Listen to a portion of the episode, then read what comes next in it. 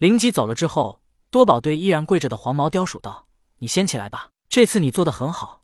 虽然我不能收你为徒，可是也能让你留在我的身边。”顿了顿，多宝又对黄毛雕鼠道：“你跟我来。”之后，多宝带着灵吉来到了落胎水井附近的一座炉棚内。多宝为了显示自己的平易近人，不为外物所动，并没有建造什么豪华的府邸，而是像一个苦修者一般，住在简陋的炉棚里面。来到炉棚里，多宝居上而坐，黄毛雕鼠恢复人形，跪在下面。多宝收黄毛雕鼠之时，已经有了打算。自从拜老子为师之后，现在的多宝已经不是以前的多宝。以前的多宝在广成子三夜必游宫时。甚至哄骗通天教主对阐教弟子出手，摆下了诛仙阵。多宝是一个比较自私的人，他哄骗通天教主时，主要目的便是为了自己的弟子火灵圣母报仇。当然，通天教主或者也知道自己被多宝欺骗，但他恰恰需要一个合理的理由对阐教出手。广成子辱骂他，就是一个很好的理由。只可惜诛仙阵终究是不敌四圣。多宝也是一个悟性比较高的人，自从被老子带到八景宫，便悟到了许多。他也真正的明白截教为何会灭亡了。比如截教弟子吃人，你暗中偷偷的吃不行吗？但是不行，他们偏偏要正大光明，如此惹人厌恶。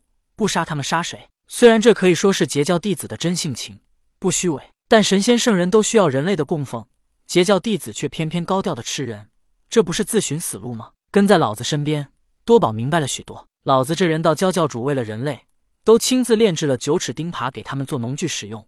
来获得人类的感激。一个圣人为了人类的感激都要做出一些事情，更何况是这些截教弟子。而且做坏事可以低调，但是做好事则一定要高调。收下黄毛雕鼠，多宝便是要利用他去做坏事，而他则来做好事。人们在被黄毛雕鼠欺辱无助、面对死亡之时，他多宝道人突然现身。试问哪个人类不感激他呢？而黄毛雕鼠作为一个妖怪，最适合做这样的事。于是。多宝道人便将自己的谋划与黄毛雕鼠说了一番。你可听明白了？多宝问道。黄毛雕鼠道：“老师，我明白了。但是，我真能吃一两个人吗？”多宝道人将眼一瞪：“你觉得能吃吗？”黄毛雕鼠不敢再说什么，慌不迭的答道：“老师，我错了。”多宝点点头道：“知错能改就好。你放心，我绝不会亏待你。我观你释放的黄蜂和黄沙，还有一些进步的空间，待我思索一番，给你炼制一个提升威力的法宝。”黄毛雕鼠磕头道：“多谢老师。”多宝道人点点头，给黄毛雕鼠丢过去一个乾坤袋，道：“这个乾坤袋你先收好，若遇到什么天才地宝或者炼器材料，可一并收了。”黄毛雕鼠收了乾坤袋，道谢。多宝道人摆摆手道：“你去吧，记得我的吩咐。”黄毛雕鼠答应之后，离开了炉棚，找地方作恶去了。黄毛雕鼠离开了，多宝道人陷入了沉思当中。渡恶真人成为了地仙之祖镇元子，太乙真人创立了清微教。成为了太乙救苦天尊，他们二人均不如我，可是我能干什么呢？多宝感觉到自己脑海里有些混乱，他找不到头绪。忽然，多宝道人脑海里灵光一现：太乙真人成为太乙救苦天尊，这是玉帝御封，他首先在仙界便有名了。而人间周成王也下旨赞成太乙真人立下清微教，这首先便是太乙真人有名了。还有镇元子，他成为了地仙之祖，之后降下了天地二字。他万寿山如此大的动静，不亚于仙界地震。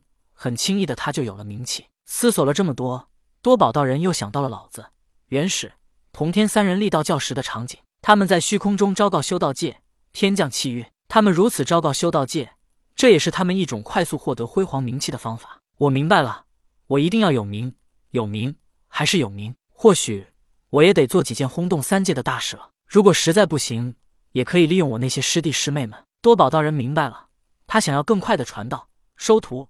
让人们信奉他，便需要更大的名气。他让黄毛雕鼠去作恶，而他去救人的安排，其实也是一种获得名气的过程。但是这样获得名气，对于多宝道人来说还是太慢，太慢。他现在心中和燃灯道人一样，都十分焦急。太乙真人十二金仙之一都能立教，一个散仙镇元子都能成为地仙之祖，而多宝自认他作为截教大师兄，如今还是老子的弟子，凭什么不能超越他们呢？想到此处。多宝道人觉得该进行下一步的安排了。对于西方教如今的情况，他也有所了解，知道曾经被渡走的截教三千弟子，如今都被接引准提给分封到西方各地。有西方教这样的名头，这三千弟子如今混得风生水起，因为他们不用像多宝一样在暗中传道，他们可以光明正大。我的师弟师妹们在他们各自的势力范围内，名声都十分响亮。假如他们的信徒看到我却凌驾于他们之上，会不会对我更加尊敬呢？但无论会不会，对我都没什么影响。就算他们一时半会儿不会供奉我，但我的名气一定会大起来。多宝道人决定了，他最近一段时间要云游西方各处，与自己的师弟师妹们好好的见见面。正如姜子牙，他是五级的老师，可能很多人都不知道五级是谁。依靠五级，并不能提升姜子牙的身份。但如果说姜子牙是武王的义父，是周成王的外公，还是文王姬昌亲自到渭水河边请他出山，就凭这三个人的身份，便会将姜子牙的身份抬高到无与伦比的地步。师弟师妹们，别怪师兄我利用你们。多宝道人心中暗道。